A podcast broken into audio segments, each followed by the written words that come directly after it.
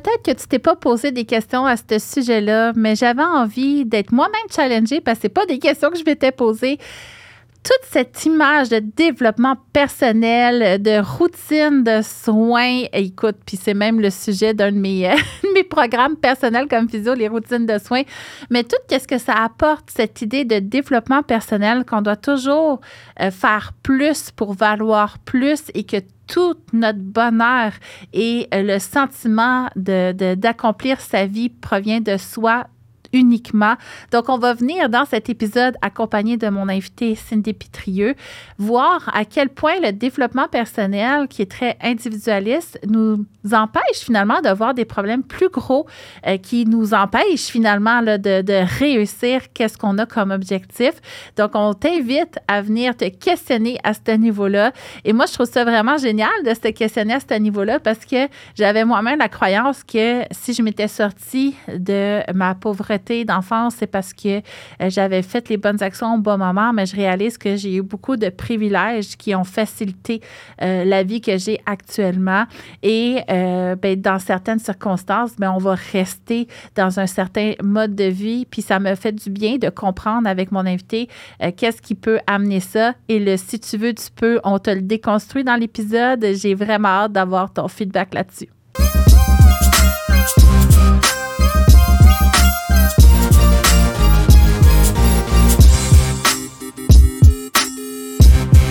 Troisième épisode avec mon invité euh, Cindy Pitrieux. Et cette fois, on va parler de développement personnel, mais d'une façon peut-être qu'on n'a pas vu encore. Euh, euh, tu sais, le développement personnel, tout le monde ne jure que par ça pour le bien-être de l'humanité tout entière. Mais qu'est-ce que ça fait exactement? Donc, comment c'est louanger ce, développement-là? Et honnêtement, c'est pas une question que je m'étais posée. Quand Cindy m'a parlé qu'elle voulait s'en aller vers ça dans les sujets d'épisode, euh, j'ai été très intriguée. C'est pas des questions que je me suis posées, les mauvais côtés du développement personnel. Fait que si tu es là-dedans en train de faire du développement personnel ou que tu as beaucoup de gens inspirants qui prônent le développement personnel, je t'invite à écouter l'épisode. Malheureusement, je peux pas t'en dire plus parce qu'honnêtement, je vais être aussi surprise que toi. fait que, Cindy, peux-tu nous expliquer pourquoi tu voulais nous en parler du développement personnel? Euh, ben parce que euh, comme personne qui euh, est militante, euh, qui est engagée politiquement, je peux pas ne pas voir dans l'environnement du développement personnel, qui est un milieu quand même dans lequel je, je m'investis, je m'implique euh, depuis quelques années maintenant, tous les messages oppressifs qui sont relayés et amplifiés par le milieu du développement personnel et du bien-être, même plus largement. Veux-tu juste nous dire c'est quoi un message oppressif? Ouais, ouais, ben, ben, par exemple, euh, euh, tu dois être belle et mince euh, pour être une personne une légitime. Yoga. Mm-hmm. Par exemple, ben c'est oppressif. Donc, tu sais, typiquement le yoga. Oh, le yoga, meilleur exemple. J'adore le yoga. C'est ben oui, j'en fais tous les jours. Eh, c'est une activité extraordinaire. Par contre, dans une salle de yoga, tu vas, il y a certains codes euh, déjà, à date, moi, j'ai jamais vu de prof grosse, euh, concrètement. Ah, moi, j'en suis plein ces réseaux. Ah, ben, demande-moi pas un nom, je suis pourrie, mais dès que je les vois, je les envoie. Tu m'enverras ça. Mais, euh, puis d'ailleurs, il y a un truc à Montréal, j'ai découvert ça récemment parce que je marchais dans la rue, puis là, je vois un truc mouvementimparfait.com, là, de c'est peut-être pas exactement ça, mais c'est une, une, place où ils font du yoga avec une, une, une, comment dire, une conscience sur le fait que ça peut être une pratique qui peut être euh, grossophobe, euh, qui peut être agiste, euh, qui peut être, tu sais, qui prend pas en compte en fait toutes les sortes de corps possibles. Et donc, on va, quand la prof ou le prof ne prend pas conscience de ces enjeux-là, il va malgré lui souvent, parce que tu sais, l'épisode d'avant, on parlait de l'intentionnalité. Mais tu peux avoir la meilleure intentionnalité, la meilleure intention du monde. Si, si ce que tu fais, ça n'a pas d'allure, ça n'a pas d'allure, en fait. En, limite, on s'en fiche de ton intention à quelque part, tu sais. Donc, évidemment... Euh, c'est souvent le cas. On a tout le temps des bonnes intentions. Ben Puis au bout du compte, quand c'est mal perçu, on comprend pas pourquoi, parce qu'on veut tellement faire le bon dans la vie, tu sais. Fait que ça, il faut aussi, tu sais, c'est pas facile de réaliser que ce qu'on est en train de faire. Puis moi, tu sais, juste en parlant de déchirure. Moi, je parle de déchirure euh, pelvienne, euh, périnéale à l'accouchement. Euh, dans un sens, et remettons en question le, comment on est positionné. Puis, tu sais, au bout du compte, c'est le pouvoir qu'on a, finalement, pendant qu'on enfante. Puis ça, on va en parler au prochain épisode. Mais le pouvoir qu'on a, quand, quand on enfante. Mais à la base, quand j'en parlais, peut-être que euh, même si j'avais des intentions d'éducation, puis je voulais prévenir, puis expliquer, tu sais, qu'on peut faire, tu sais, on, peut se questionner pour que ça aille mieux que ce que ce qu'on subit finalement comme déchirure. Et ben les gens, ben je leur faisais peur. Hmm. Je leur enlevais du pouvoir quand mes intentions, c'était d'en donner. Fait qu'il a fallu, moi, que je me dise, hey, ma façon que je le transmets, mon message, il n'est pas en train de faire ce que je souhaite. Mm-hmm. Ça, c'est dur, un peu comme la fois de la mammographie. Je ne sais pas si tu l'as vu passer, celle-là.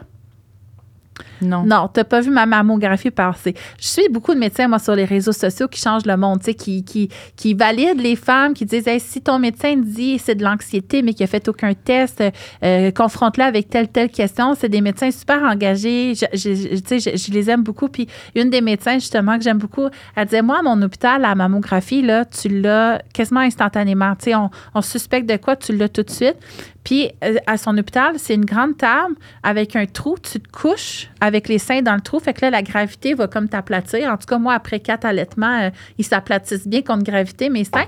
Puis ils s'aplatissent, puis c'est suffisant. Puis là, il y a, y a en quelques secondes, fait qu'il n'y a pas de compression, il n'y a pas d'attente. Tu as les résultats instantanément. Fait que toutes mes clients qui disent hey, là, on m'a vu une masse, puis là, ça prend des semaines avant de savoir. Puis il y a des filles qui vivent la mammographie qui ont tellement été inconfortables en en tomber d'un pomme, tu sais, qui veulent plus y retourner, mais c'est un test qui est important. Puis là, moi, mon poste, c'était euh, tu sais, si les hommes avaient à se coincer les couilles, là. ben, ça ferait longtemps que le test aurait changé. Tu sais, pour une maladie vitale, là. Ben oui, c'est clair. Fait que, tu sais, j'étais comme, wow. Mais là, toutes les techniciennes médicales sont venues écrire dans cette publication-là. Puis j'ai même choisi cet exemple-là dans mon livre, OK? Le nouveau qui va sortir, qui était censé sortir en février, qui a été reporté en avril, puis qui est reporté en octobre, finalement. Ah, OK. Ouais, c'est vraiment compliqué d'écrire un livre. Mais là, je l'ai parlé parce que je dis, tu sais, les techniciennes sont arrivées puis se sont toutes soutenues puis se disent, hey, on fait la bonne affaire. C'est soutenu depuis tellement d'années. Euh, on fait, tu sais, c'est comme on change la vie des gens. Puis je suis comme, hey, je suis d'accord. Ben Mais là, tu vois, il y a 150 commentaires de filles qui ont peur de ta façon de faire la mammographie. Mm-hmm. Peu importe à quel point c'est fait par des bonnes intentions, regarde ta communauté est en train de te dire que ça fonctionne pas, qu'on a mm-hmm. besoin de mieux. Fait que c'est à nous, malgré toutes nos bonnes intentions, de se dire Hey, ça pourrait changer. Fait que j'avais envie d'en parler parce que souvent, les filles, on écoute puis on fait tellement de notre mieux puis on est convaincu de bien faire, mais on réalise pas que dans nos petites affaires, finalement, puis s'il y a des causes justement de développement personnel qui nous écoutent aujourd'hui, ben j'ai envie qu'ils s'ouvrent peut-être à autre chose là, avec ce que tu as comme discours avec nous. Là. Oui, oui, ben de, de tu sais, déjà, ce que, je trouve que ce que tu amènes, c'est le, le fait de se, toujours se remettre en question. Puis je pense que c'est... Euh, c'est une base quand on, offre de l'accompagnement, quelle que soit la, la, forme d'accompagnement. Mais euh, pour aller plus loin, c'est que le discours du développement personnel et du bien-être, c'est que tu es responsable de ton bonheur. Tu peux si tu veux. Tu sais, genre, ça renvoie toujours à ton individualité. Si tu n'as pas assez d'argent pour voyager, c'est parce que tu n'as pas assez travaillé. Exactement. Mais en fait, tout ça, ça sert un projet qui est le projet néolibéral. Tu sais, ça vient euh, renforcer euh, le, les, comment dire, le capitalisme, en fait. Ça vient renforcer l'individualisation et en mettant la responsabilité uniquement sur l'individu, on déresponsabilise les collectivités, on déresponsabilise les communautés, on déresponsabilise les États. Fait c'est pas quelque chose qui nous sert au final. Puis, il y a pas longtemps, j'ai écrit un article dans le MZIN, c'est le magazine du euh, mouvement pour l'autonomie dans l'enfantement. Euh, le thème général, c'était l'indignation. Puis, tu sais, on voit ça beaucoup dans le milieu du développement personnel, de comme, euh, oui, il faut, puis un peu New Age aussi, on va se le dire, là, il faut être sur des bonnes fréquences, il faut d'abord se changer soi pour changer le monde, etc. Il faut envoyer le bon dans l'univers et le bon te reviendra. Tu sais, on entend tout ça, là, comme si, mettons... Puis c'est pas toutes des mauvaises... Puis c'est pas, pas des mauvaises choses en soi, c'est juste que quand il n'y a que ça qui existe et qu'il n'y a pas de collectif, en fait, tu es en train de... Euh, déjà de créer un espèce de dictat du bonheur et une certaine façon de l'atteindre. Puis là, on va te dire, ben là, il faut que tu fasses ton euh, euh, Miracle Morning, puis ta méditation, puis machin, puis tout ça. Puis ça se peut que tu aies tout mis en place, puis que tu n'as toujours pas ton million de dollars annuel, et puis ton euh, whatever, je sais pas quoi, là, tout. Mais c'est sûrement parce que tu as fait quelque chose de pas assez. C'est ça, exactement. C'est tout toi. Fait il y a vraiment une déresponsabilisation. Je pense qu'il y a beaucoup de marketing au milieu de ça, et ça devient des enjeux en fait, c'est comme si on dépolitisait la vie. Puis pour moi, je, veux préciser peut-être ma pensée sur c'est quoi politique. Tu sais, politique, on voit tout de suite les politiciens et les politiciennes, mais la politique, en fait, c'est s'organiser ensemble dans nos environnements. C'est ça la politique. Donc tout le monde fait de la politique. Tu dis-moi pas tu fais pas de la politique, c'est sûr que tu en fais. Tu, vas chercher tes enfants à l'école, tu fais de la politique. Bon, peut-être j'exagère un petit peu là, mais tu, vois ce que je veux dire, c'est la façon dont on décide de s'organiser collectivement. Et donc il y a cette espèce de discours là de il faut entretenir euh, les bonnes fréquences. Et donc par exemple l'indignation, la colère, c'est des émotions à basse fréquence. Et donc il faudrait euh, euh, les éviter ou les gérer ou les mettre de côté, etc. Alors qu'en fait, l'indignation, c'est aussi un moteur d'action collective. J'ai besoin, tu as besoin de t'indigner que telle chose existe et n'a pas de bon sens pour te relier et décider d'agir collectivement là-dessus. Donc, en ramenant tout le temps cette, euh, cette, positivité toxique dont tu parlais avec ta, ta, précédente invitée, en ramenant le fait que ta responsabilité, elle est uniquement individuelle, eh bien, en fait, c'est comme si on vidait de sa coquille toute possibilité de collectivisation, toute possibilité euh, d'empowerment. Parce que l'empowerment, l'empuissancement en français, euh, les gens, puis ça a été repris beaucoup par le euh, par le monde du marketing, le monde de l'entreprise, etc., où on va beaucoup miser sur l'individu, c'est l'empowerment, c'est la personne qui puissance, etc. Mais en fait, l'empowerment, là, initialement, le concept, déjà, il faut savoir qu'il vient de nos milieux féministes, c'est d'augmenter les capacités personnelles, euh, le pouvoir d'agir personnel et le pouvoir d'agir collectif. Et, c'est comme, tu, tu peux pas les enlever. L'empowerment, c'est ces deux-là en même temps. Et le monde du développement personnel, il a fait comme d'autres milieux, il a enlevé la partie collective, il a ramené seulement la, partie individuelle. Et ça, ça, ça super héroïse les personnes, euh, ça met une pression énorme et ça nie toutes les réalités parce qu'on n'est pas... Euh, on n'est pas des êtres suspendus dans les airs, là. On est des personnes socialement situées euh, dans certaines situations économiques, politiques, euh, avec euh, certaines choses qui font que on vit plus ou moins de discrimination, qu'on a aussi une histoire personnelle, une histoire transgénérationnelle, une histoire familiale, une histoire de la communauté. Et ça, ça a des impacts sur qui on est dans la vie. Et si on le nie, ben, en fait, on, on est déraciné. On est déraciné, on est déconnecté de, de, de ce notre qui est vraie essence, de notre vrai nous, finalement. Oh, et puis on est déconnecté de notre pouvoir d'agir. Tu sais, comment c'est vendu? Parce qu'on s'entend, là, c'est quelque chose qui est très vendu actuellement, tu sais. Mais comment c'est vendu, euh, le développement personnel? C'est. Mettons, attends, ferme ça. OK tu sais, tantôt, on parlait de penser. Dans, on dit tantôt, mais c'est là deux épisodes, fait que là deux semaines pour les filles, là, mais nos auditrices. Mais on parlait euh, de penser à soi, ramener à soi. C'est vu comme de l'égoïsme, mais non. Mm-hmm. Là, mettons, là, OK? Parce que c'est essentiel aussi de se ramener à soi, de, tu sais, comme la crise existentielle que j'ai eue. Je suis qui vraiment? Si j'enlève toutes les attentes qu'on a de moi, c'est quoi mes propres attentes? C'est quoi qui me fait vraiment plaisir? Tout ça, c'est comme reconnectant dans nous, c'est nécessaire. C'est quoi la différence entre ça puis ce que tu es en train de dire par rapport au développement personnel versus collectif?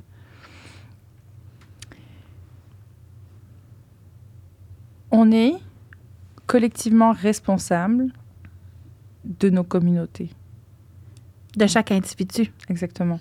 Collectivement, on est responsable. Puis là, tu sais, dans mes groupes de développement personnel, mettons, là, chaque personne qui est là, c'est dans un but que la communauté aille mieux. Sauf qu'ils vont voir cette idée-là que tout part de soi. Mm-hmm. Qu'est-ce que tu as envie de leur dire? Parce que là, j'ai envie d'être de, déstabilisée. Là.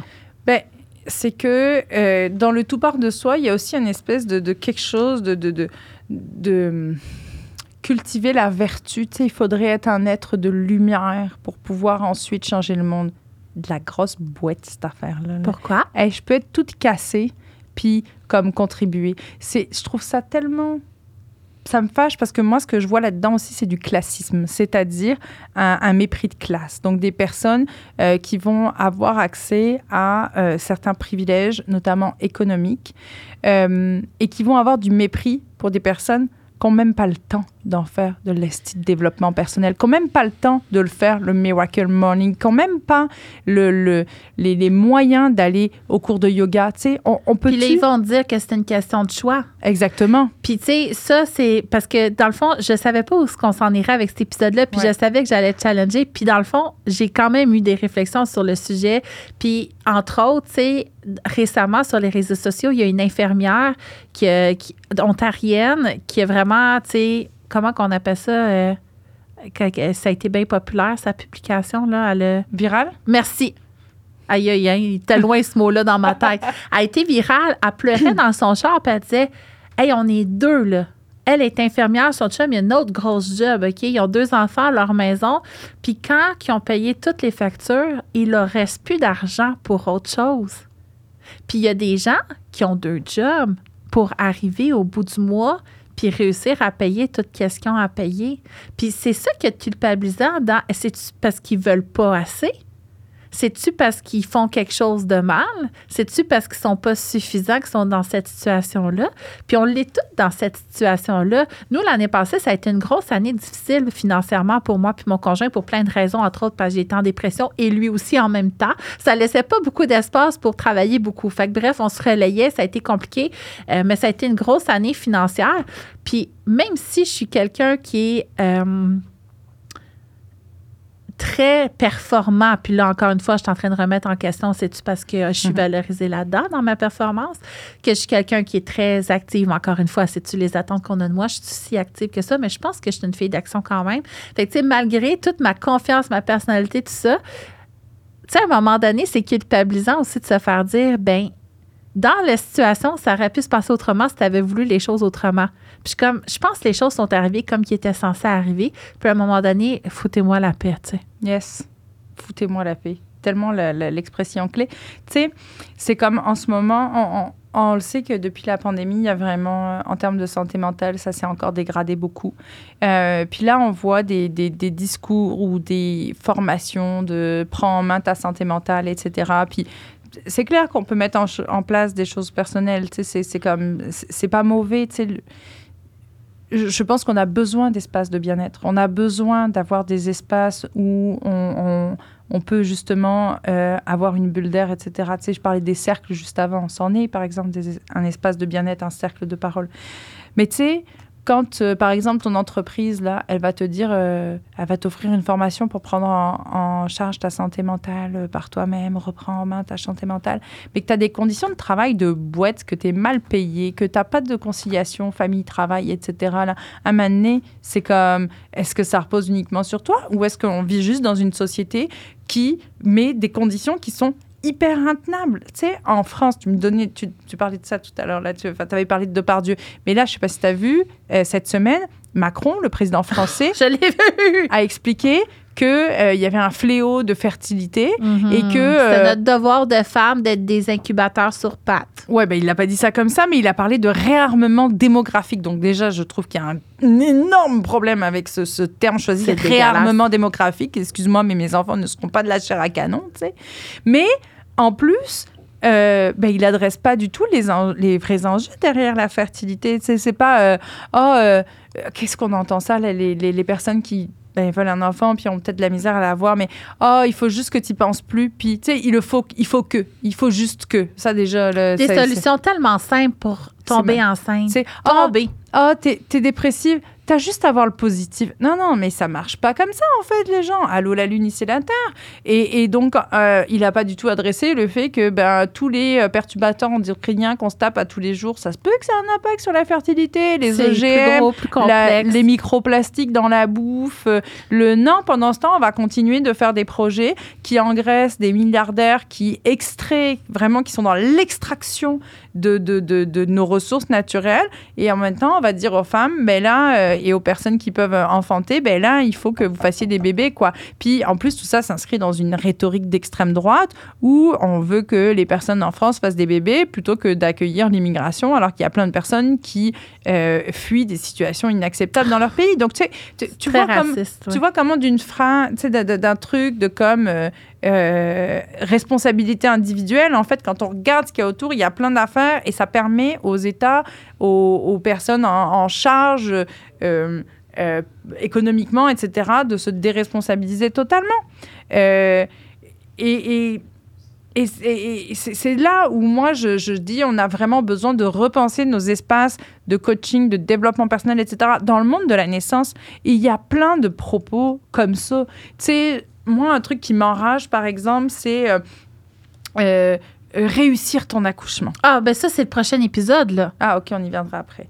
Réussir ton accouchement, ça, c'est le prochain épisode. On part pas tout de suite là-dessus parce qu'on en a pour deux heures. Mais parce que ça, on, on est aussi dans le développement personnel, là où il y a comme quelque chose de très individuel, mais, mais en fait, est-ce qu'on est dans des conditions correctes? tu sais? Non. Remettre en question le système. comment on agit sur ces conditions-là? Et, et en fait, pourquoi aussi je dis que ça répond à un projet néolibéral, euh, à une propagande néolibérale, finalement, beaucoup de discours du, du, du bien-être, euh, fitness, développement personnel, yoga, nanana, and co, euh, c'est qu'en fait, ça fait la promotion de la méritocratie. Et la méritocratie, on sait très bien que c'est... ben, on sait très bien. Je sais pas si on le sait très bien, mais moi, à force de lecture, je commence à pas mal le savoir. c'est vraiment quelque chose qui est agité. Tu sais, un peu comme euh, euh, si tu veux euh, évoluer dans la vie, tu peux, tout est là devant toi, etc. Mais en réalité, ce qu'on observe sociologiquement parlant, c'est que très, très, très, très, très, très, très majoritairement, il y a de la reproduction sociale. Il y a de la reproduction sociale et ce qu'on appelle les transfuges de classe, c'est-à-dire les personnes qui arrivent à, évoluer d'une classe sociale à une autre, elles sont extrêmement minoritaires en réalité. Parce que c'est pas seulement qui veut peu, c'est parce que tout ça, ça vient avec un, bagage euh, euh, culturel, euh, économique, etc. Moi, je suis une transfuge de classe. Je viens d'un milieu super populaire, tu sais, où il n'y avait pas d'argent, où des fois c'était difficile manger, tu sais. Et, et en fait, il n'y a pas de. J'ai pas de. Moi, j'estime que j'ai pas de, de mérite à avoir évolué dans ma condition matérielle. J'ai eu la chance de bénéficier de mesures sociales, euh, j'ai envie de dire correctives. Euh, j'ai eu des bourses sur critères sociaux pour aller à l'université parce que justement mes parents n'avaient pas d'argent. Euh, j'ai eu l'opportunité d'accéder à une résidence universitaire. Tu en France, on a la résidence universitaire publique, donc ça me coûtait 50 euros par mois me loger à l'époque. Qu'il y a quelques années, j'imagine que ça a un peu augmenté depuis, mais reste que avec 450 euros par mois, j'arrivais à peu près à, à répondre à mes besoins de base. Tu J'avais une petite jobinette à côté quand même, mais même encore là, pas, toute l'année. Fait tu sais, je pourrais très bien dire, et beaucoup de personnes que j'ai vues évoluer comme moi, dire, ben, je le mérite vraiment, etc. Puis tu sais, je suis quand même fière de mon parcours, je suis fière des décisions que j'ai prises, etc. Ça enlève rien à ça.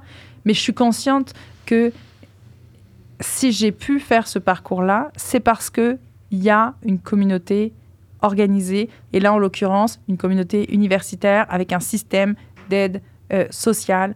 Euh, et c'est ça qu'on ne retrouve pas dans le milieu du développement personnel, etc. C'est comme si tout reposait uniquement sur l'individu. C'est un mensonge, c'est de la poudre aux yeux. Euh, et ça ne fait que... euh, et en même temps, on dit soyez pas des victimes, mais en même temps, on te victimise. Enfin, tu il y a une espèce de, dichotomie là qui qui, fonctionne pas. Euh, parce que ben, si tu n'y arrives pas, c'est que c'est que tu n'as pas fait assez. Donc ça, c'est de la victimisation, par exemple, aussi, là, tu sais. Mais on veut pas de victimes. donc, euh, il n'y a pas... Et donc, il n'y a pas d'espace dans ce milieu-là à nommer euh, souvent les vrais enjeux sociaux. Parce qu'en plus, si tu le fais, on va dire, mais tu vois que le négatif. Tu es une personne négative. Moi, je préfère voir l'amour. Je préfère envoyer des bonnes ondes. Exactement. Fait qu'on t'empêche finalement de mettre le doigt sur quelque chose qui est plus systémique, qui Exactement. gagnerait à ce qu'on mette le doigt dessus, toute la gang ensemble, pour que là, les vrais changements arrivent. Puis effectivement, tu sais, moi aussi, je viens d'une famille, euh, tu sais, qui a vécu beaucoup la pauvreté. Plus, tu sais, chez ma mère, j'ai jamais manqué de rien, mais chez mon père, on n'avait pas tout le temps à manger. Il a dormi dans une auto longtemps. J'étais enfant, j'y apportais une sandwich au beurre de pinot pour son souper, tu sais. Fait qu'on a vécu vraiment de la grosse pauvreté, puis j'ai réussi, là, je dis réussi, à quand même aller à l'université puis à m'en sortir. Puis mes enfants manquent de rien, mais tu sais, ça fait partie quand même euh, Puis, tu sais, aussi, moi, la COVID, c'est ça que ça a apporté. J'aimais pas ma vie euh, de tout le temps être rushée, aller à job, tout le temps être rushée de revenir, de partir faire tous les sports ici et ça.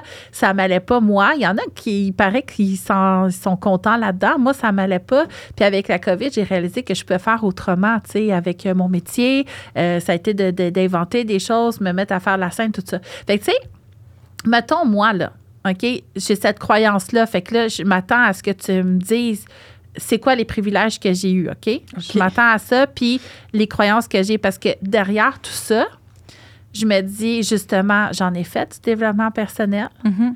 Euh, j'ai réalisé qu'est-ce qui m'allait pas. J'ai pris les actions pour faire autrement. Euh, je suis venue d'une famille pauvre. Je me suis organisée pour avoir un métier qui fait de l'argent. Euh, tu sais, j'ai pris des décisions qu'au bout du compte, ça fait que je suis où je suis actuellement, tu sais. Fait que j'ai pris des actions. Fait que, ben, tu sais, je t'écoute parler, puis je me dis, je, je suis quand même quelqu'un de privilégié. Tu sais, il y a beaucoup de ce que j'ai fait pour me sortir de cette classe-là, comme tu dis que c'est des privilèges que j'avais parce que j'étais une sportive performante, j'étais jeune, j'étais belle, j'étais blanche. Euh, il y a beaucoup de choses qui font que ça a été facile pour moi tout le temps avoir les emplois que je voulais, parce que j'avais la confiance en moi. Fait tu sais, il y, a beaucoup de choses finalement que j'étais privilégiée. Fait que je sais pas qu'est-ce, qu'est-ce qui ressort pour toi de ce que je viens de te dire de mon histoire personnelle. Exactement ce que tu viens de dire, c'est-à-dire que tu étais une personne valide, blanche, tu as certainement eu une communauté de support. Toi, tu l'associes au, au, fait que tu répondais notamment aux standards euh, de beauté, aux standards de ce qu'on attendait d'une, jeune femme euh, à ce moment-là, etc. Fait que c'est ça, c'est que mais c'est super bien que tu amènes cette notion de privilège aussi, c'est que euh, on peut être euh, euh, défavorisé sur certains aspects, tu sais, mais avoir d'autres privilèges. Et, souvent les personnes, y compris transfuges de classe comme comme nous deux, j'ai envie de dire, ben on a eu accès à certains privilèges qui nous ont aidés aussi à, à évoluer, à prendre certaines décisions, etc. Ça enlève rien de, de quand même ce qu'on a fait, nos décisions, etc. Mais on est minoritaire. Et moi, les gens avec qui j'ai grandi, je peux te dire que la majorité sont encore dans les mêmes galères. Pourquoi? parce que tu... Euh, tu sais, je te donne un exemple. On m'a toujours dit, Cindy, on pourra pas te payer d'études, on n'a pas d'argent. Moi, j'ai toujours cru que je pourrais jamais faire d'études. Donc, dès la fin du collège, on finit à peu près le collège à 14 ans en France, euh, je suis allée vers une formation professionnelle en me disant, oui, je pourrais pas avoir d'études, donc vaut mieux que j'apprenne un métier. Pourtant, à l'école, j'étais, je performais. C'était l'endroit où euh, j'avais l'espace pour le faire. Et, euh, et en fait, j'ai eu l'opportunité un mois avant la fin de ma formation professionnelle qu'une prof me dise Mais tu sais qu'il existe des bourses sur critères sociaux? Elle m'a ouvert une voie. Tu sais, j'ai eu la chance. Puis je pense que moi, je crois beaucoup au phénomène de. Je sais même plus ta question, mais c'est pas grave, je vais continuer sur ce que je suis en train de dire. Je crois beaucoup au phénomène de, de, des passeurs, des passeuses. Tu sais, genre, euh, on rencontre des personnes dans nos vies qui nous ouvrent des voies. Et donc, on peut voir des choses d'une façon qu'on les a jamais vues avant. Et parce qu'on peut voir les choses d'une façon qu'on les a jamais vues avant, on peut devenir créatif et créative là-dedans. Donc, tu sais, c'est sûr qu'il y a une question de sortie de zone de confort, etc. Mais ce que je crois profondément, c'est que ça se passe toujours parce qu'il y a des personnes qui font ce passage-là, qui te facilitent ce passage-là d'une façon ou d'une autre. Toi, par exemple, avec le sport, je suis pas mal sûre qu'il y a peut-être des coachs ou whatever qui t'ont ouvert des avenues que tu n'avais pas pu imaginer. Parce que euh, les freins, et puis bon, là, on est vraiment parti sur la, question de classe, on aurait pu partir sur, sur d'autres enjeux, mais je, pense que c'est parce que ça parle de, de, nous et de nos histoires. Euh, les freins, ils sont jamais juste économiques. Et moi, par exemple, dans les milieux militants, parfois, je vois euh, à nouveau ce mépris de classe où on pense que les personnes pauvres, par exemple, elles vont, elles vont pas se mobiliser parce qu'elles n'ont pas l'argent pour ceci ou pas l'argent pour cela. Mais peux-tu leur laisser la chance de choisir parce que il y a d'autres freins. Puis, tu sais, je veux dire, quand tu as toujours vécu avec très peu d'argent, il y a des choses que, que, que, tu vas faire, puis les gens qui ont toujours été aisés n'ont pas conscience que tu vas être capable de faire parce que toi, anyway, c'est ta normalité. Que, sais, il a pas de. C'est ça. Puis après, l'autre chose que je, tu que je trouve important de dire, là, c'est qu'il n'y a pas de. Il n'y a pas une meilleure classe ou une plus mauvaise classe sociale. Tu sais, il n'y a pas. euh, et il faut qu'on arrête de survaloriser, je pense, euh, de, de faire euh, beaucoup d'argent parce que depuis la, la pandémie, je trouve que les coachs en ligne aussi, c'est beaucoup ça, etc. De, Ils parlent de leur chiffre d'affaires, puis en faire beaucoup, puis tout ça, ouais. Ouais, puis et en même temps, il y a quelque chose que je trouve intéressant là-dedans, surtout pour les femmes, de, de se dire comme oh, on a le droit. Ben de- oui, parce que c'est une forme de pouvoir. Parce que souvent, on le voit encore beaucoup, ces réseaux sociaux, que les filles en veulent juste à l'argent des hommes. Parce que, tu sais, ça a été une lutte quand même, avoir le droit d'avoir un compte en banque, de signer des chèques, une carte de crédit. Fait que les femmes, justement, en communauté, collectivement, elles se sont dit, hey, on est pris avec notre violence conjugale, on est prisonnière de nos foyers parce qu'on n'a pas l'espace d'avoir l'autonomie financière. Fait que, tu sais, ils ont fait une grande bataille pour ça. Puis maintenant, on va. Les euh, féministes blanches, c'est important de le préciser. c'est les féministes blanches. Ben, tu sais, le, le mouvement mainstream, parce que, euh, puis là, j'attire ton attention sur quelque chose.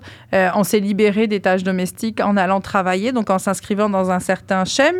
euh, qui est on organise la vie communautaire autour du travail salarié. Il y aurait pu y avoir d'autres schémas appliqués, mais du coup, on va euh, déléguer à des personnes souvent racisées, Mhm. immigrées, euh, tout ce qui est le ménage, tout ce qui est la, la laverie, etc. Donc, il y a- y a il faut qu'on ait conscience de ça aussi, que euh, euh, en s'émancipant, euh, 'fin, dans, dans ce mouvement d'émancipation, On n'a pas amené tout le monde avec nous. non, c'est ça. Puis c'est tout l'enjeu de l'intersectionnalité aussi, de, de, de comprendre que on n'est pas juste des femmes, on est des femmes euh, euh, inscrites dans certaines communautés culturelles euh, ou non, avec plus ou moins de privilèges, etc. Et en fait, quand, quand on commence à... Le, le monde est complexe, là, tu sais, puis on veut parfois un peu trop le réduire parce que pour expliquer des choses, c'est facile, puis c'est correct, mais c'est aussi de ramener de la complexité, là, tu sais, de, de... C'est pour ça que je suis comme... C'est plus grand que ce qu'on croit, tu sais. Exactement, c'est pour ça aussi que je suis comme je suis pas contre le développement personnel, genre j'en fais puis j'estime que ce que j'offre ça s'inscrit dans le développement personnel. Bien que je je remets en question le mot développement d'ailleurs, sais comme si ça devait toujours être plus être la meilleure version de soi-même, être Ben, le prochain palier de soi-même, être Il y avait une fille, justement, qui a fait une euh, vidéo TikTok. Elle dit Moi, aujourd'hui, là, je vais être suffisant. Mais c'est ça J'ai pas besoin d'être plus ci, plus ça, Ouais. de prendre action pour évoluer. Moi, j'ai pas envie d'évoluer, je reste comme je suis là. Tu sais, j'étais comme. Aïe, à un moment donné, c'est vrai qu'on peut-tu arrêter de tout le temps essayer de Mais la, changer? la croissance sans fin, c'est un concept libéral. Tu sais, l'extraction des ressources, etc. Puis tu sais, j'ai- Ça, pour moi, concept libéral, néolibéral, ça fait quatre fois que tu le dis, là. Ah mais oui. ça fait aucun sens. OK. Euh, OK, capitaliste, ça, ça, ça, Ben ça te oui, parle plus? c'est bon, correct, OK, là. on va aller là. On part de On là. va aller là, tu sais. Euh, c'est comme euh, dans, dans, dans le monde dans lequel on est, de l'entreprise, il faut toujours croître plus. Il faut toujours, euh, il faut toujours qu'il y ait une croissance économique. Tu sais, on parle jamais de- d'objectifs de, stabilisation économique. Il faut Hmm. toujours être dans la croissance économique. Et le développement personnel, la croissance personnelle, c'est un peu la même chose. Et donc, en fait, c'est pour ça que je dis que bah, c'est pas que pour ça, mais c'est notamment pour ça. Puis d'ailleurs, euh, en fait, euh, il y a un livre que je recommande vraiment qui s'appelle Politiser le bien-être de Camille Test, là, qui va expliciter ça beaucoup mieux euh, que je le fais et qui va aller plus en détail. Et en même temps, la fille est prof de yoga. C'est super intéressant, justement, toute le- la perspective qu'elle amène là-dessus. Mais c'est que en, en- en vendant toujours euh, deviens la meilleure version de toi-même et là là là il y a, y a un espèce de truc de justement t'es pas assez. Ah, c'est ça. Mais t'es assez. Tu t'es assez. En même temps, ça n'empêche pas que ben on continue de vivre. Et dans cette vie-là, on a besoin d'avoir des bulles de bien-être. Parfois, on a envie de revenir sur, euh, sur euh, certaines choses, sur son mindset. On traverse des choses. Donc, euh, peut-être que là, dans ce passage de vie, on a besoin de, de plus de paix ou de sérénité ou de motivation ou de quoi que ce soit. Mais c'est pas une question d'aller plus. C'est pas une question d'être plus. C'est une question de soutenir nos états dans les passages qu'on traverse. Tu sais, Peu importe qu'ils soient agréables ou désagréables. exactement. Puis il faut les vivre pleinement. On C'est peut ça. pas faire semblant qu'ils sont pas là. Puis d'espérer tout le temps, euh, justement, avoir des attentes qui nous, ont qui nous sont projetées, les combler, puis finalement, on n'est pas à bonne place où ce qu'on devrait être. tu sais. Juste le sport, mettons, moi, je suis une sportive. Je me sens vivante quand je fais du sport. Mais quand j'accouche, là, j'en ai pas envie de faire du sport. Je me mets pas cette pression-là. Moi, je sais que deux ans postnatal, la flamme revient pour ça. J'ai l'espace pour recommencer ça. J'aurais pu me mettre la pression trois mois postnatal de recommencer. C'est ça que j'avais fait à mon premier bébé, tu sais. Oh my God, excuse-moi. Oui, vas-y, t'as fini? Non. Non, excuse-moi. Ben, je le vois que tu as de l'émotion, je te laisse y aller. Mais la seule Je te coupe dans ton podcast, Mélanie. Non, non, mais c'est correct parce que c'est ça, je veux, je veux que tu réagisses avec ton, ton, euh, ta flamme dans dedans. Mais tu sais, j'aurais pu mettre la pression parce que je me reconnais comme sportive. Je me reconnais pas quand je le suis pas. Euh, je- euh, toute la société, qu'est-ce qu'elle envoie comme image. Mais moi, cette fois-ci, j'ai décidé de chiller là-dessus. Je suis une sportive. J'aime ça, l'énergie que ça m'amène à faire du sport, mais c'est pas maintenant que je vais en faire. C'est bien correct. Mhm. Fait qu'il y a tout cet aspect-là aussi qui est intéressant. Je vais te laisser rebondir avant de retourner sur l'argent. Je voulais qu'on parle un peu plus d'argent après, mais vas-y. Ouais. Tu sais, un, un exemple, qui veut peu? Bon, Qui veut peu, je l'ai, cette phrase-là. Je sais. je Se sais. prendre en main aussi, ça m'agresse beaucoup, moi. Ouais. Ben, tu sais, après. Ça culpabilise. C'est parce Ouais. c'est comme si, justement, ma décision que là, c'était pas le moment de faire du sport, Ouais. ben je me prends pas en main. Au contraire, je, je me suis jamais sentie me prendre autant en main qu'en assumant mes besoins réels. Ouais, puis prendre en main, c'est un terme qui est super utilisé dans le milieu de. Moi, je trouve ça violent. du moi. fitness, puis Ouais. tout ça. là. Mais euh, tu sais, tu parlais du sport. Euh, le sport, parlons-en. Tu sais, qui veut peu.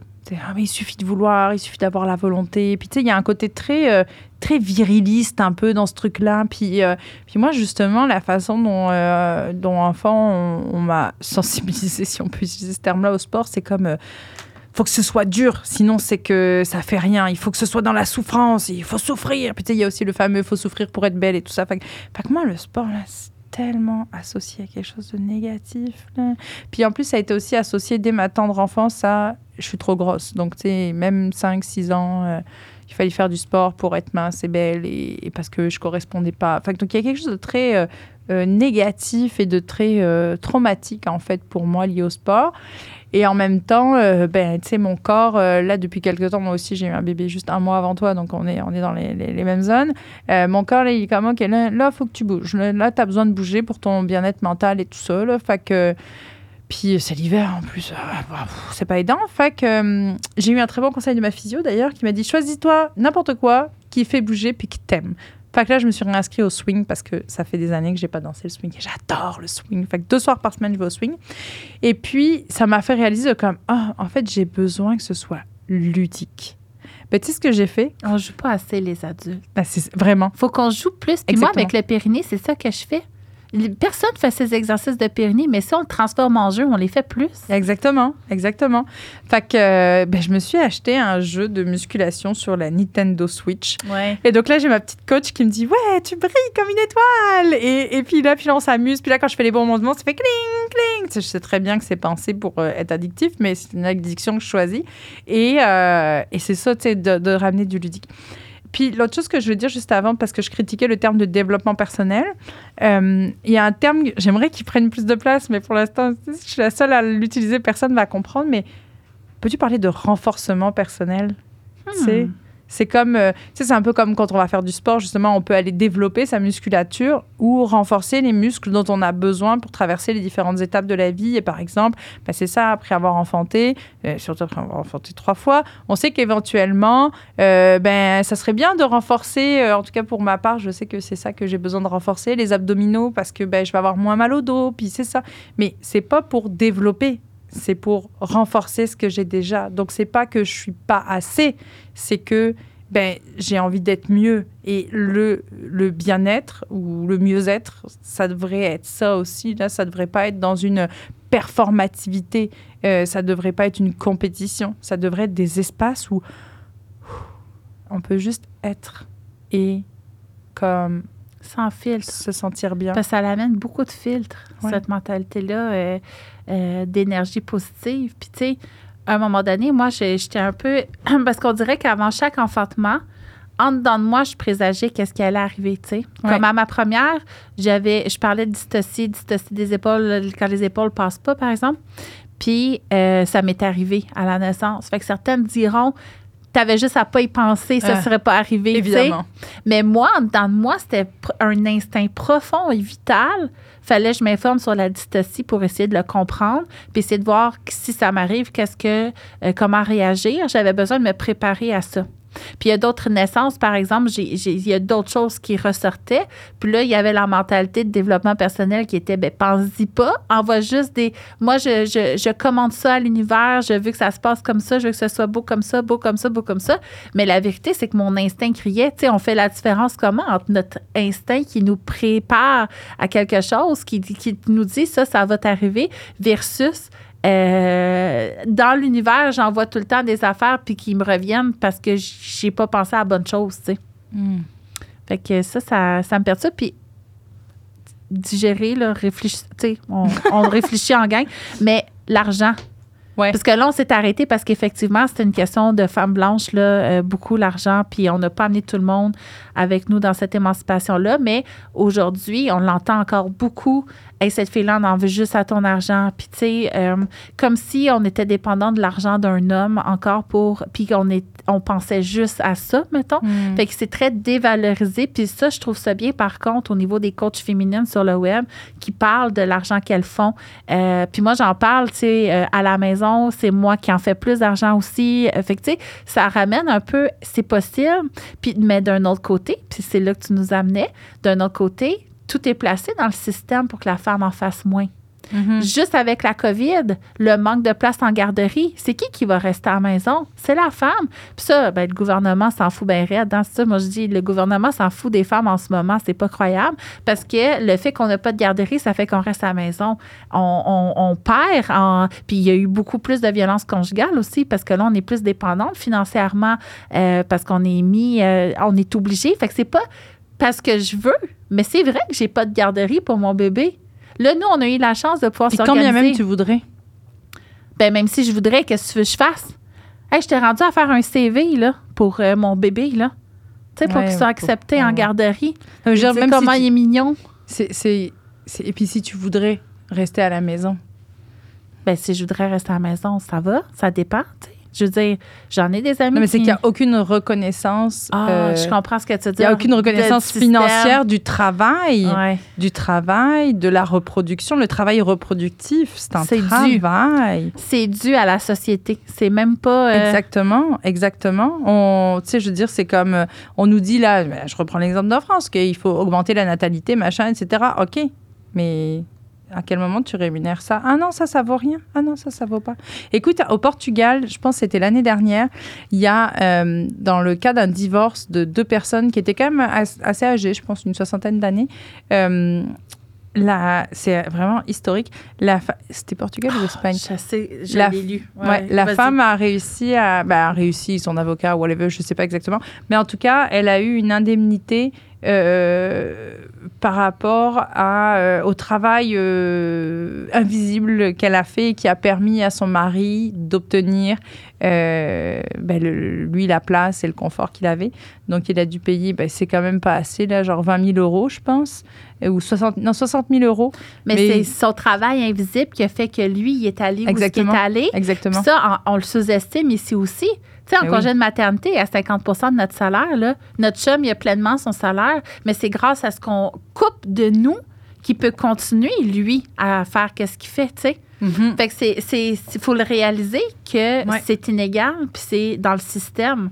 Fait que c'est pas juste personnel. Je comprends où tu veux nous amener tranquillement. Puis dans notre épisode juste avant, on voyait les bienfaits justement de réaliser collectivement des petits problèmes individuels qui sont généralisés pour pouvoir avoir un pouvoir de changement. Puis le réel pouvoir finalement dans ce que en tout cas, je ressors de ce que tu essaies de me dire, là, mais le véritable pouvoir, finalement, c'est de réaliser, OK, moi, faut que je me nourrisse, faut que je renforce qui je suis, mais collectivement, c'est quoi les effets collectifs?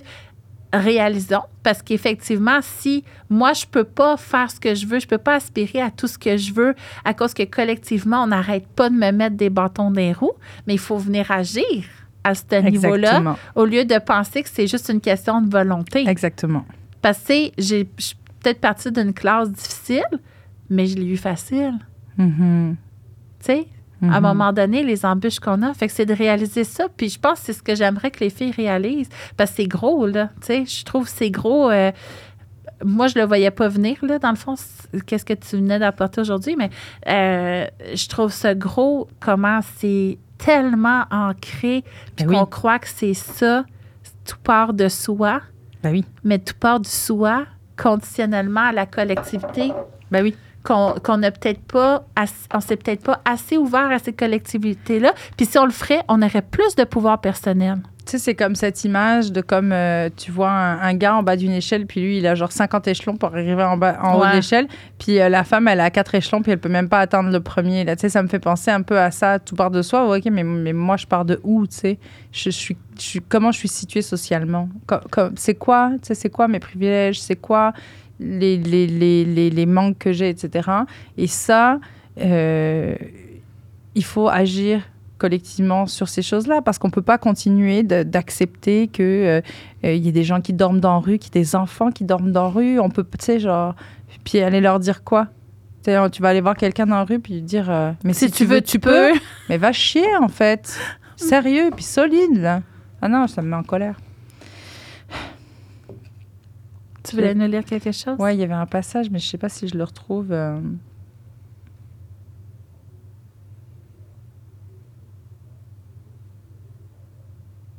Ben, c'est ça, c'est ah oui, c'est cette notion-là aussi. Le marché du bien-être, là, tu sais combien c'est euh, en milliards de dollars là? Bon, je sais plus, mais c'est des milliards de dollars. Et euh, c'est un, c'est un marché qui du coup se nourrit par lui-même. Puis tu vois, il y avait un passage que j'aimais bien là du livre. Euh, en quelques années, cette logique d'un bonheur créé par soi pour soi et dont on serait seul responsable se généralise et se propage un peu partout sur la planète. Aux commandes de leur joie, les individus vont alors devoir se tourner vers ce euh, vers ce qu'ils ont à disposition. Techniques de respiration, méthodes de coaching, programmes d'entraînement sportif, compléments alimentaires, livres de développement personnel et cristaux en tout genre. Le très prospère marché du bien-être est né. Euh, ça fait réfléchir, tu sais, de, de comme euh, qu'est- qu'est-ce que ça veut dire, qu'est-ce que qu'est-ce que ça impute, qu'est-ce que c'est ça. C'est quoi notre rapport au développement personnel, au bien-être, etc. Puis mettons comment aller collectivement. Parce que moi, je te dirais que c'est un peu ce qui m'a chamboulé le plus de faire toutes mes réalisations des inégalités, de faire mes réalisations de, de, de qui j'étais vraiment, que j'étais pour combler les autres, les attentes qu'on avait de moi. Mais comment collectivement qu'on peut faire changer les choses? Il y a tellement de façons. Euh, mais tu sais, je te dirais, le, le, le basic, là, c'est de trouver des organismes qui euh, luttent sur les sujets qui t'intéressent, puis d'y aller. Enfin, tu sais, je veux dire, il y a ça. Il y a, euh, au niveau de sa communauté, y participer. Donc, euh, truc aussi bête que... euh, bah, aussi bête, c'est pas bête, mais je veux dire, l'école où va tes enfants, de, de participer à la vie de l'école. Puis, euh, idéalement, pas que les madames. Hein, ça serait chouette. Ben, à Euh. l'école, par exemple, je me sens impuissante. Je Pourquoi? trouve ça dur Ouais. parce que, euh, tu sais, c'est beaucoup l'approche comportementale. Mhm. Puis c'est vraiment très ancré. Puis juste faire changer des choses, je trouve que c'est. je me sens toute seule. Fait que, tu sais, on s'en va dans un système qui est super rigide. Puis là, on veut s'impliquer pour contribuer à mieux. Mais la réalité, c'est qu'ils veulent pas changer. Ils veulent garder leur vieille pantoufle, tu sais. Fait que là, on se bute à ça. Fait que moi, ça, je trouve ça dur. Ben, c'est sûr, c'est qu'on n'a pas du pouvoir partout. Puis à un il faut aussi euh, euh, réfléchir où est-ce qu'on en a. Mais tu vois, je te donne un exemple. Dans notre communauté, euh, ben, il y a des familles qui se sont unies pour euh, demander, solliciter, revendiquer, ça a pris des années, la création d'une école alternative euh, dans laquelle maintenant la communauté comme est impliquée. C'est pas parfait, c'est loin de l'être, je trouve d'ailleurs, mais ça reste que c'est un espace de pouvoir qu'on a pris comme citoyen, euh, comme citoyen et citoyenne, de, euh, de, de porter ce besoin-là, de réunir du monde, de faire des pétitions, etc.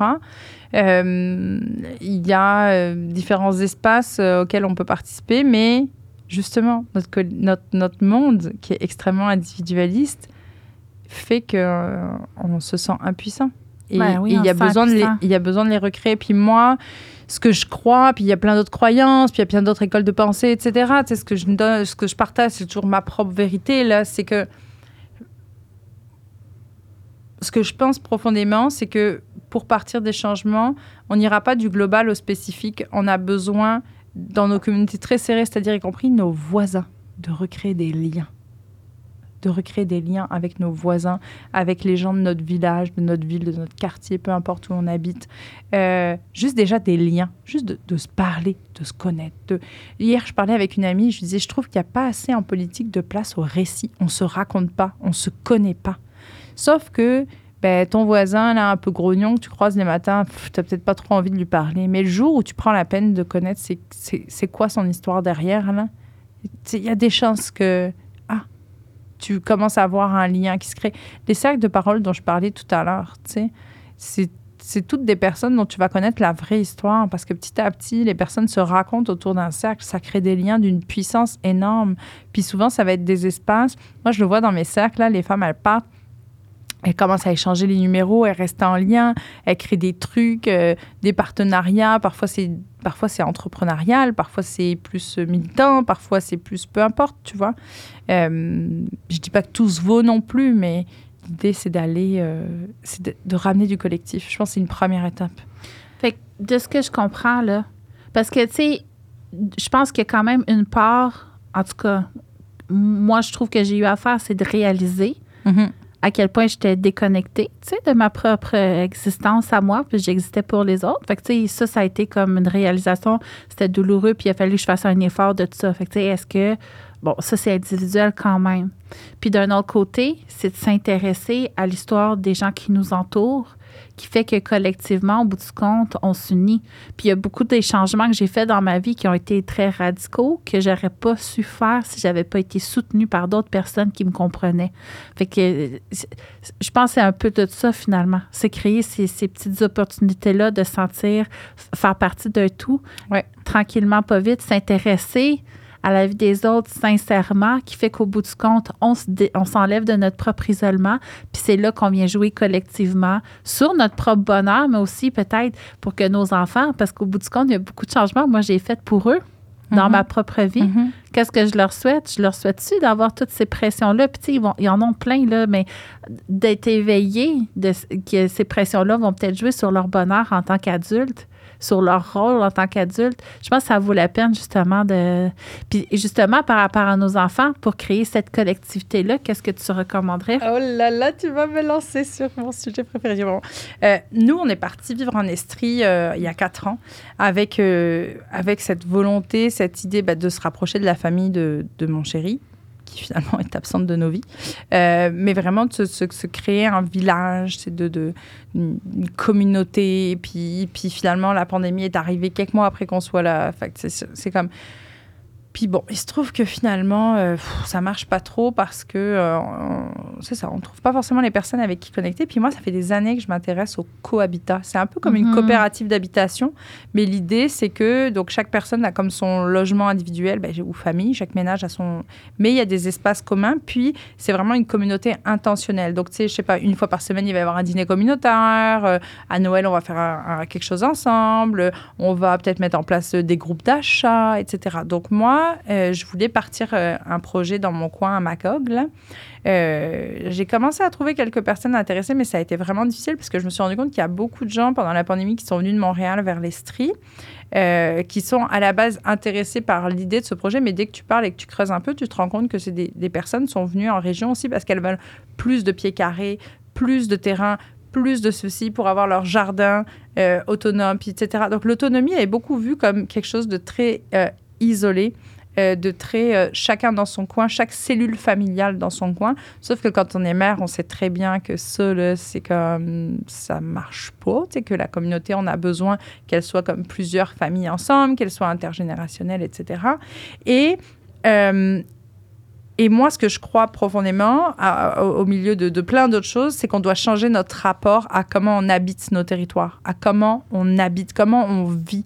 Euh, et, je pense que ça tient plus, cette façon de vivre chacun dans notre coin, ça tient plus écologiquement, parce que les maisons unifamiliales, ça fait aucun sens euh, en termes de, de, de euh, comment dire, d'énergie euh, utilisée, etc. Ça fait aucun sens socialement parce que ça nous isole et spécifiquement les mères et les enfants. Euh, ça fait aucun sens en termes d'occupation de l'espace et donc d'utilisation des ressources naturelles. Il y, y, a plein de trucs qui font que ça fait plus de sens, tu sais.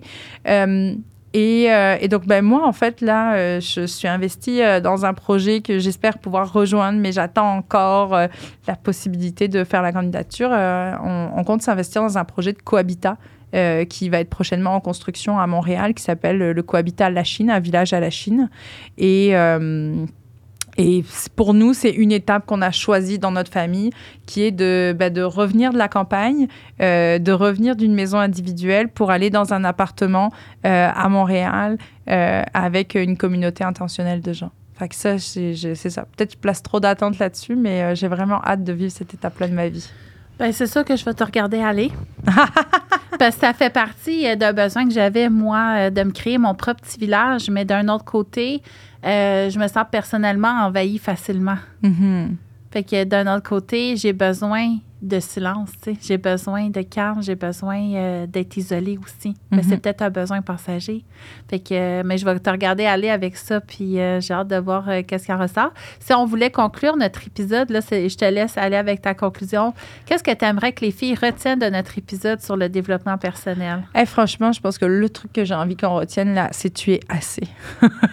c'est tu es assez, puis on est assez, je suis assez, nous sommes assez. Et, euh, et ces espaces de bien-être, on ne veut pas qu'ils deviennent oppressifs. Euh, on veut pas qu'ils viennent nous mettre des, euh, des tu devrais faire ceci, tu devrais faire cela, puis la performance, puis l'anxiété de performance, ça. Non, c'est des espaces où on doit pouvoir respirer, où on doit pouvoir être dans, le, dans le bon pour nous et en même temps considérer qu'on n'est pas les seuls responsables de notre bonheur et en même temps on est interdépendant, on a aussi une responsabilité du bonheur des gens qui nous entourent. Donc comment est-ce qu'on fait en sorte que nos espaces de bien-être, euh, ça devienne des espaces où on crée des communautés aussi. Là. Fait que, ouais, c'est ça. TAC, puis euh, renforcement personnel, non pas développement personnel. ben merci Cindy.